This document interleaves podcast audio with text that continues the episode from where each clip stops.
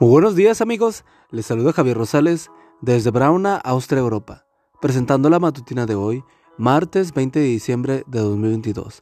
La matutina de jóvenes ya por título, Exceso de equipaje. La cita bíblica nos dice, vengan a mí todos ustedes que están cansados de sus trabajos y cargas, y yo los haré descansar. Mateo 11:28. Los hermanos Homer, Lange, Kohler han sido objetos de películas, obras de teatro y una reciente novela. Pertenecieron a la élite de Manhattan hasta 1920, año en que murieron sus padres, y se retiraron de ese círculo para comenzar a viajar. Su problema de acumulación comenzó, como en la mayoría de los casos, por la soledad que atravesaron luego de la pérdida de su familia cercana.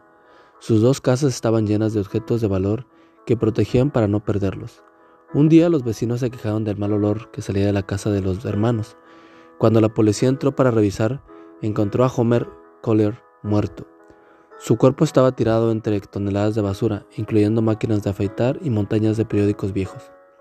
Su hermano Lange fue encontrado muerto en la misma casa, luego de semanas de búsqueda. Estaba escondido entre las toneladas de basura. Su muerte se había producido hacía mucho tiempo, pero su cuerpo no había sido encontrado porque las ratas se lo comieron poco a poco.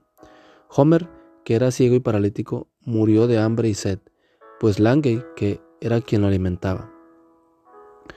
Me llama mucho la atención cómo cuando empezó la pandemia del coronavirus y tuvimos que resguardarnos en casa, nos dimos cuenta de que todo lo que habíamos acumulado en realidad era un estorbo para la vida práctica y real. Los hermanos Kohler fueron un poco excesivos, pero lo cierto es que los seres humanos acumulamos y acumulamos objetos en casa y hasta el alma hasta quedarnos asfixiados.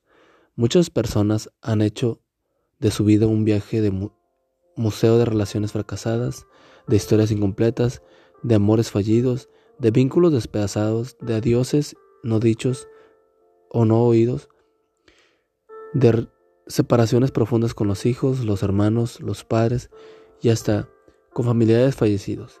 Y así trasladan todo su sentir emocional a animales, cosas y objetos sin valor en sí mismos.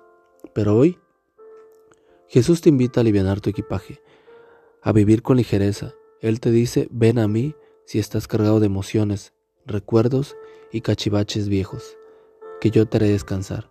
Lleva sobre ti mi yugo, que es fácil, toma mi carga, que es ligera, y encontrarás hoy y siempre descanso para tu alma.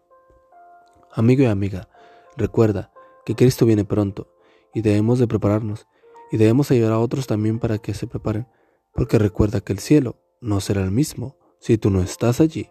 Nos escuchamos hasta mañana. Hasta pronto.